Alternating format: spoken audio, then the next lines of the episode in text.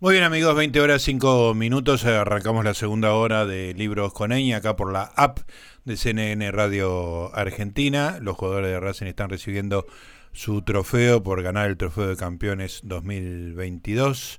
Está Copetti ahí con... ¿Es Copetti? No, otros jugadores. Están jugadores con muleta. La verdad que los jugadores llegan al fin de año y hay algunos que tienen que jugar el mundial ahora, sí, en todo el mundo, ¿no? Todo Jugadores el mundo, eh, sí. en, en todos los en todos los países. Es un mundial tremendo este, Mm. tremendo. El señor Hernán Feinstein hace cuernitos para que no se nos rompa el número uno. Mm. El número uno. Ayer, le- ayer, ayer se inventó un dolor de tendón extraordinario. Te quiero mucho, Leo. Me faltan dos semanas para que empiece a moverme. Para jugar con un equipo que era la Gornia, no sé cómo se llamaba, ridículo, de una liga francesa que no le importa a nadie. Sí, que van a ganar el campeonato por 80 puntos. Pero siempre fue así de que, digamos, días previos. No, eh, porque la cosa es así. Este año, en ve- los, los, este, los mundiales son a en mitad junio, de año, claro. porque es el verano del hemisferio superior, digamos, que del hemisferio norte, digamos, ¿no? Este año se juega en, En Qatar. Qatar. En Qatar, el, el único mes donde no hay 54 grados de calor es en diciembre. Claro. Entonces juegan noviembre, diciembre por Qatar, porque Qatar tiene mucha plata. No hay ningún motivo. Claro. O sea, el es mundo el del fútbol, digamos. exacto, el mundo del fútbol se modificó entero para para tener para tenerlos contentos a los cataríes, digamos, Claro. ¿no? Este, pero el problema es que llegan a fin de año con la temporada toda encima, sin descanso. La Premier League juega hasta la semana anterior, por ejemplo. O sea que en ese sentido es inédito. Es absolutamente inédito, es un desastre. Este, hay muchos jugadores que se están rompiendo ahora, algunos que se hacen los rotos para, para no Claro, jugar los para últimos partidos, acá, para evitar romperse. Y, y de todas maneras van a llegar muy cansados Claro. a partidos con una temperatura muy alta. Creo que son estadios con aire acondicionado, así que, eh, Sí, porque claro, claro, la plata, es el poder, el claro. poder de la plata, viste, bueno. Eh, vamos a volver a lo nuestro, Dani. y La segunda hora siempre hablamos con el autor de un libro. Este es un libro de ediciones vinilo. Hicimos muchísimos libros de vinilo. Nos gustan mucho libros para leer de una sentada, basados en la realidad. Hemos leído de todos, desde tragedias tremendas hasta esta que es, una, es un libro delicioso que tiene que ver con el mundo del cine. El autor es productor de cine, lo conozco de hace muchos años, hace mucho que no converso con él y, y hace un relato del- de, la locura increíble que es hacer una película enloquecedora este, y contando pequeñas anécdotas, son capítulos muy, muy cortos, muy fragmentarios, entendés la locura de hacer cine, la neurosis del autor, que, que es muy autoconsciente de esa neurosis, este, y es realmente un libro muy, muy lindo de leer, apasionante. Se llama Motorhome, el autor es el productor de cine Diego Dukowski, a quien después de mucho tiempo saludo en este sencillo acto. ¿Cómo estás, Diego? ¿Qué tal, Gustavo? ¿Cómo estás tanto tiempo? Tanto tiempo. Me, me- me gustó mucho haber leído el que el libro lo hayas escrito vos y la posibilidad de, de charlar un, un ratito. ¿Estás en Mar del Plata? Estoy en Mar del Plata, sí, estoy de- después de casi tres años sin hacer nada, este, hicimos una película y la estamos presentando acá en el festival, así que contento. ¿Qué película es? Contame. Eh, es el, eh, se llama El Método Tangalanga, es una película Ah, inspirada sí. en Tangalanga, digamos, Sí. es una es una falsa biopic Sí. este, con el espíritu de- del humor de él. Ah, extraordinario. Mira, te cuento, porque es casualidad absoluta, en la última media hora hago una lectura, leo algo, de algún libro que me estuvo llegando últimamente, y voy a leer un ensayo de Martín Cohen sobre Tangalanga, que es... Me compré me compré el libro, Es pero extraordinario. a- eh, ayer. Ah, lo vas a disfrutar y el capítulo de Tangalanga es sensacional. Ah, que- vos, bueno, no, que no sabía, me lo compré porque me encanta Martín Claro. y eh, bueno, es es sobre el teléfono, ¿no? El, último libro. ¿no? Hola, un requiem para el teléfono se llama. Está Ah, lleno de lleno de cosas geniales, muy esas observaciones de la vida cotidiana, pero tiene un capítulo largo sobre Tangalanga, así que se me armó un programa sobre Tangalanga. Totalmente. casi- casi sí, cinco. Así es. Bueno, pero volvamos a esta a, a Motorhome, eh, Diego. ¿Cómo se te ocurrió escribir? ¿Te lo propusieron? ¿Vos eh, venías escribiendo? Porque lo tuyo siempre fue atrás de los artistas, digamos, volviéndote loco, ¿no? Mira, la verdad que yo no, no, digamos, mi relación con la escritura, digamos, no, era inexistente. soy sí un lector muy muy curioso y estoy muy ávido. Eh, sobre todo te digo, leo literatura argentina contemporánea, es lo, que más me interesa. Tal vez en algún momento pensaba que tenía que ver con esto de, buscar en, en la literatura alguna película, pero después me di cuenta que digamos, me gusta, me gusta la literatura contemporánea. Y yo tengo un hermano mellizo que sí es escritor, periodista y escritor, claro. digamos, este, él es la escritora de la familia. Este, y el libro este se armó un poco con, digamos, yo en una época era un tuitero un poco más activo que ahora, que soy un retuitador, no soy el rey del retweet, este, y, posteaba unas cosas que tenían que ver con una especie como de manual de autoayuda para el productor de cine, y, después tenía algunos textos breves de, algunas este, historias de las películas que, este, que, hice a lo largo del tiempo. Claro. Eh, y en algún momento me, me propuse la idea de esto surgió primero como la idea de un manual de, para el productor de cine, este, y después en la pandemia hice unos talleres de poesía. Este, ah, la miércoles. Eh, eh, en vez de eh, en vez de hacer pan de masa madre, digamos, este, hiciste un taller de poesía. muy bueno. en realidad, muy breves, este, pero el segundo solo participé en la primera clase porque no me gustó el profesor. Ah, ok. Este, y y bueno, y después digamos, me, entusiasmé con la idea y empecé a, tratar de armar este con, los textos son muy diversos, digamos, hay algunos que siendo pretenciosos son poemas, otros son verdaderamente tweets, después hay unos relatos un poquito más, más largos, como la narrativa breve, y busqué ayuda, digamos, trabajé el libro con, con distintas personas, y después se lo llevé a la llamada Joana D'Alessio, bueno, que digamos, me encanta lo que hace en vinilo, y aparte ella es productora de cine. Claro. Eh, bueno, y milagrosamente, con mucha suerte, le, le, gustó y lo, lo publicó, como un, milagro. no, pero un milagro muy merecido, porque el libro realmente es, eh, es, muy interesante de leer, eh, como todos los libros de vinilo, o sea, tiene el, el, el tamaño y la fluidez este, como para que uno realmente lo lea de una sentada y, está muy logrado. Y, digo, yo te conozco, conozco a algunos de los personajes. Nos conocemos hace mucho tiempo. Sí, señor. Y En tu época, aparte que eras, eras uno de los críticos, bueno, lo seguís siendo más relevantes del cine en la Argentina. Muy bien, voy a poner esta, esta frase de Rington. no, pero es, verdad, bueno, y aparte conozco a la productora de, del programa de, haber trabajado con ella en el Bafisi, así que bueno, este, me, dio mucha alegría el, llamado, el, mensaje que recibí. María Sexer, a la sazón mi esposa de hace 20 años, ¿no? Eh, escúchame. exactamente. Exactamente, confirmás ese dato. Ya, No sabía que eran 20, pero sabía que hace mucho. hace mucho, efectivamente. Bueno, algunas cosas que se me, se me ocurren, Diego, leyendo Motorhome algunas ideas que yo ya tenía, digamos, muchas veces a los que hacíamos crítica de cine nos decían, ¿y vos por qué no haces una película? Y para mí, hacer una película es una cosa de locos, es en el sentido literal. O sea, tenés que estar loco para hacer una película. Y, tu libro me lo confirma de alguna manera. Es una empresa demencial, ¿no? Mira, a ver, un, poco sí, pero digo, yo también lo, lo, que trato como, o por lo menos la idea de, de, contar es que no deja de ser un trabajo, ¿no es cierto? para, mí también lo que lo que hacen ustedes, digamos, bueno, ahora en la radio, pero cuando has hecho televisión también tiene un vértigo y una este, una lógica que para quienes no lo hacemos es difícil de entender. eh, entonces, es, digamos, la, primera vez que haces una película es una locura, la segunda es una locura, y después es una rutina. No Se normaliza. en el libro lo digo, en algún lugar creo que hay una definición de uno de los diccionarios que busqué, y, digamos, eh, producir o producción, digamos, tiene como definición este, que es una rutina de mm, algo.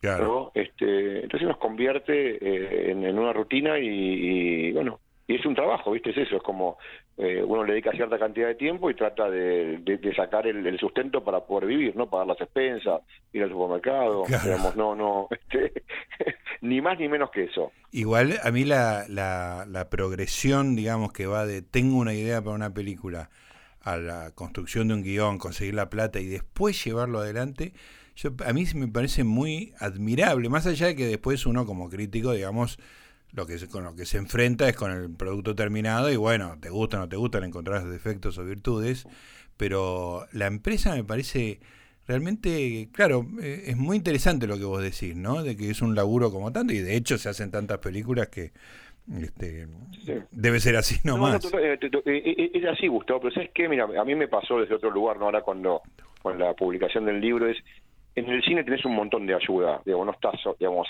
en algún momento estás un poco solo, pero, digamos, el director tiene ayuda, hay como muchos especialistas, tiene esta idea, digamos, de la revolución industrial, de la división del trabajo a un nivel, digamos, que creo que se da en pocos sectores. Digo, eh, el asistente de cámara es el que mueve la, digamos, la cámara y no la mueve nadie más. Claro. Digamos, si, si vas a un set hay digamos, 10 tipos laburando y 40 mirando, eh, esperando su momento. Entonces, este es cierto que, digamos, que por ahí para el que no digamos, que, que, no está cerca, digamos, de forma cercana a la producción puede parecer una locura, pero no menos locura, no sé, que pilotear un avión, este, o que dedicarse a la política, o no sé, un médico que opera, digamos, un neurocirujano, digo, este... Absolutamente Así que este y, se aprende, te digo, al final uno termina aprendiendo y, lo que me pasa a mí es que no sé hacer otra cosa. Mm. Este, por, muchas veces pensé en dedicarme a otra actividad y la verdad que no sé, me he convertido en un inútil que solo sé hacer eso. Está muy bien. Ahora, Diego, desde que nos conocemos, digamos dos, dos décadas largas, este, eh, el cine cambió muchísimo, cambió técnicamente la producción, cómo se hacen películas y sobre todo, y esto me parece que para vos es muy importante, cómo se consume el cine, digamos. ¿no? Vos, vos haces el, famoso relato de la expectativa y de que el día del estreno y sabés la proporción exacta entre las entradas vendidas un jueves y lo que lleva el fin de semana y el fin de semana con respecto a la taquilla total. Todo eso ha muerto, ¿no? Diego. Cambió, mira, cambió completamente, digamos, sí, digamos, este, cambió la tecnología, cambió el lenguaje, ¿no es cierto? y, también cambió sobre todo la forma de consumirlo, como vos decías. Este, y también hay algo que yo creo, digamos, está en el libro, que, que, el trabajo nuestro tiene algo de, de fecha de vencimiento, ¿no? Recién hablaban de, el mundial como si como un futbolista digamos. inclusive ahora como un director técnico viste que los que, los técnicos cada vez son más jóvenes antes no sé yo me acuerdo Toto Lorenzo tenía 80 años y, o Victorio Spinetta o Grigol o este bueno no sé y hoy y nos pasa eso y yo siento que estoy en una etapa en donde me cuesta digamos que la experiencia no me sirve que me cuesta asimilar los cambios mm. y, se produce distinto ¿eh? es como eh, han cambiado las cosas mucho y este, bueno, y, cuesta entenderlo, digamos, a mí, a mí me pasa eso. ¿Y cómo cambió, por ejemplo, el estreno? El estreno ya no es tan importante como antes si vos tenés una perspectiva de plataforma o si por ahí lo, lo vendiste no, depende, Gustavo, es como... Bueno, la pandemia también no aceleró como el cambio de paradigma. Yo, yo un poco, lo, eh, digamos, la analogía que hago, viste, con los celulares, el primer celular era como no sé, un ladrillo. Después hubo todo un proceso hasta llegar a un celular que te entraba en el bolsillo de la camisa. Después se reacomodó a unos celulares ahora más intermedios. Bueno, con esto y con el tema de la plataforma pasa lo mismo, ¿viste? Como en un momento es todo plataforma y, y, mm. murió el cine y son series y demás. Y, son solo originales y ahora las plataformas están perdiendo todas plata, digamos, porque digamos la gente no puede pagar 10 membresías a, no sé, Netflix, HBO y entonces está empezando a, digamos, hay un, hay un, por suerte, espero que sea así, como una especie de intermedio en donde las plataformas van a trabajar de, forma conjunta con, con los productores. Mm. Porque hoy por hoy, digamos, los productores, como en mi caso, más, más tradicionales, yo estoy afuera del mundo de las plataformas. Eso te iba a preguntar, ¿hiciste algo para plataformas?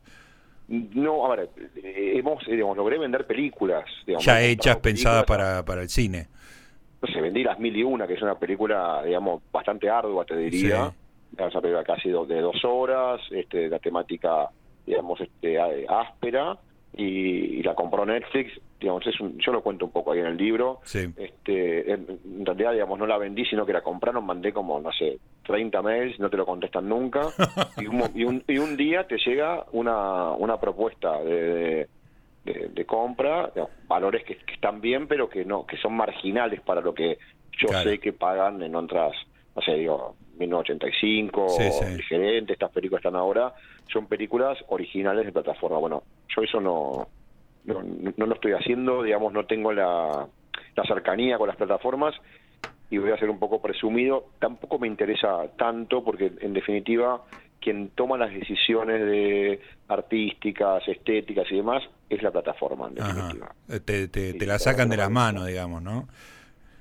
Y mira, yo no lo viví en primera persona, pero lo que me cuentan es eso, opinan sobre las locaciones, sobre el casting, sobre el mm, montaje. Claro. Digamos, es muy común, no sé, en, Netflix sobre todo, esto de los flashbacks, ¿no es cierto? Y de la, voz en off explicando. Claro. este... Claro, están eh, pensando en un eh, espectador distinto del que va al cine. Sí, totalmente, no, es el famoso algoritmo, ¿no? Es como tratar de repetir como fórmulas que ellos saben que, que funcionan, digo, es como, mm. este, no está, no está mal porque en, términos de industriales, en, en Argentina, por ejemplo, en, sobre todo en Buenos Aires, en Gran Buenos Aires, hay pleno empleo de técnicos, no, no, está todo el mundo trabajando, están haciendo, bueno, eso es bueno, digamos. Sí, sí, eh, se ha convertido en una, en una revitalización de la industria, digamos, ¿no?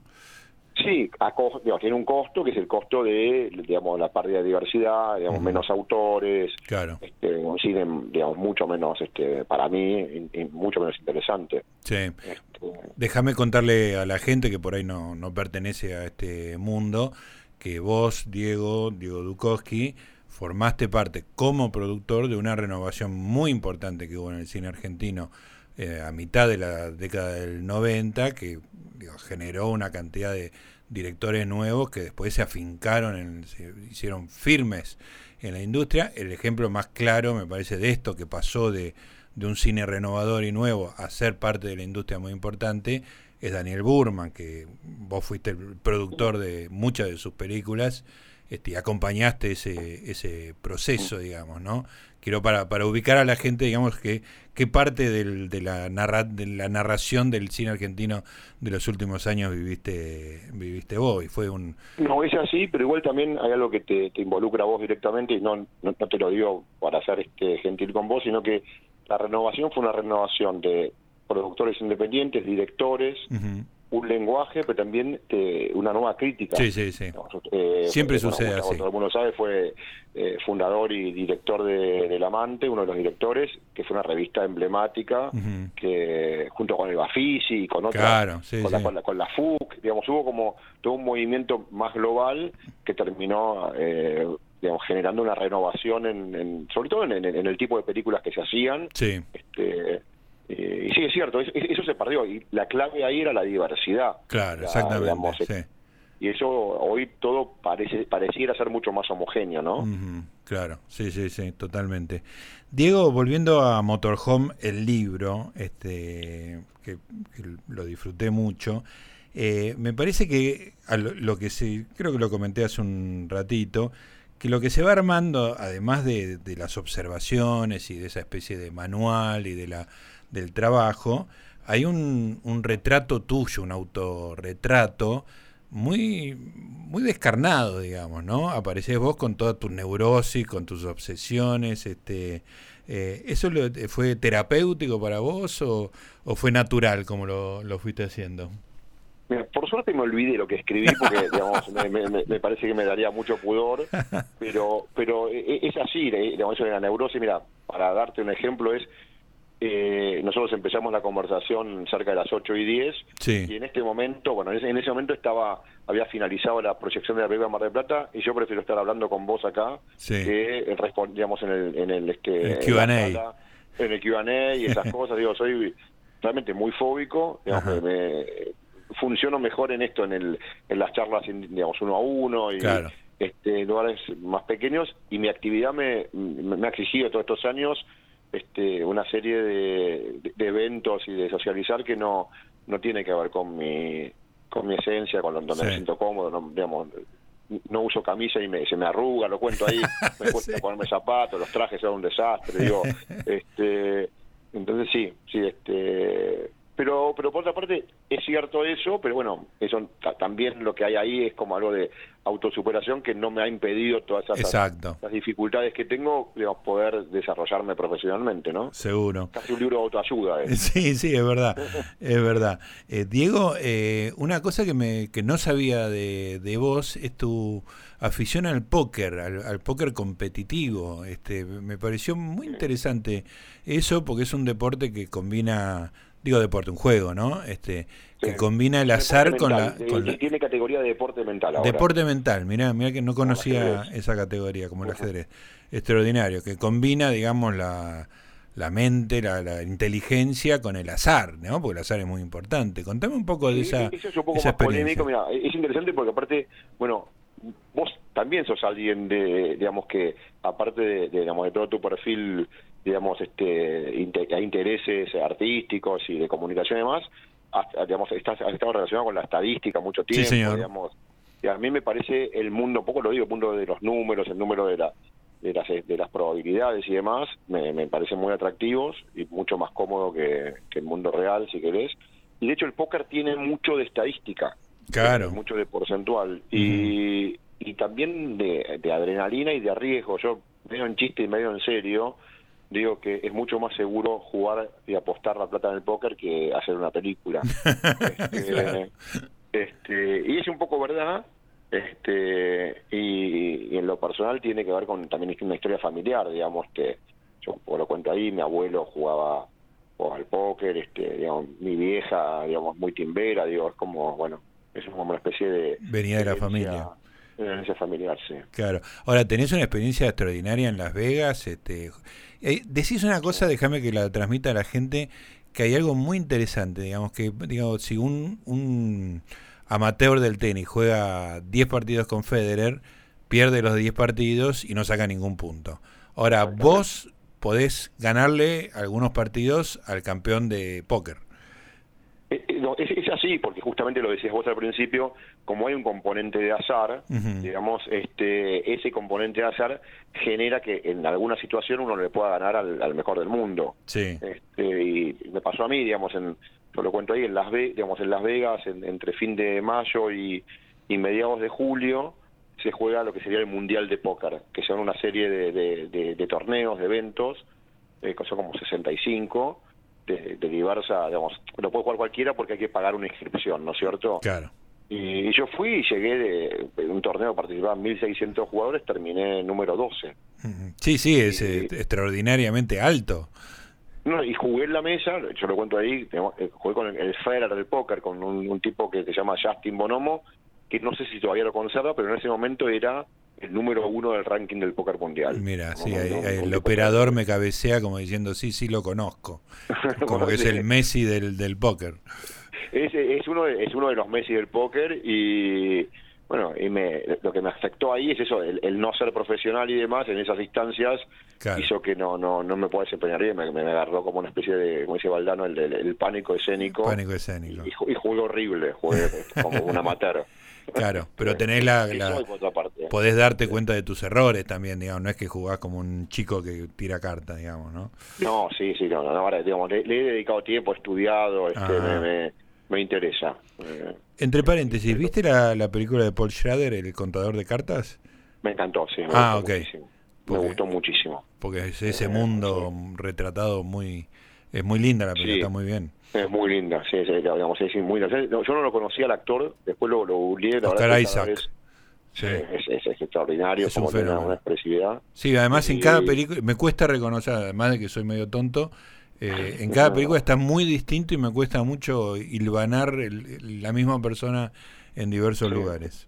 Bueno, pasa eso, cuando, cuando son grandes actores pasa eso, ¿no? Que componen desde distintos lugares, sí. Sí, me encantó la película. Después, igual la película es más emblemática del mundo del póker es Rounders, que es una película ah, de Edward, que está Edward Norton y Matt Damon. Y John Malkovich es un personaje ahí, digamos, este, el, antagonista.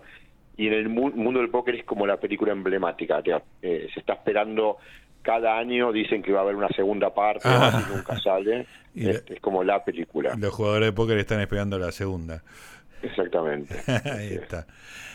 Está muy bien. Bueno, Diego, la verdad que me quedó una sola duda que no la revelás y yo no la conocía eh, en el libro. Sos muy futbolero.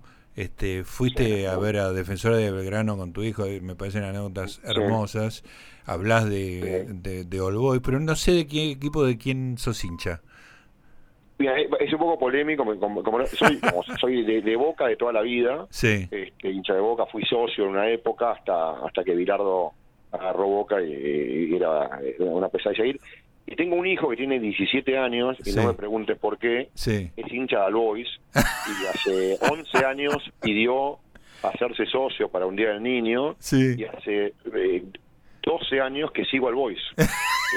Este, es hermoso. entonces soy, soy casi hincha del Boys. Hemos, hemos- eh, cuando él se hizo, León se llama mi hijo, cuando se hizo hincha del Boys, al Boys jugaba en primera y él pensó que era hincha del Real Madrid. Y Claro. tuvo dos descensos. Y, Sí. este, entonces vamos a la cancha, este, cuando juega local, te digo, eh, siempre, siempre que podemos. Qué genial. Escúchame, el operador es de Argentino Junior y se, levantó y se fue.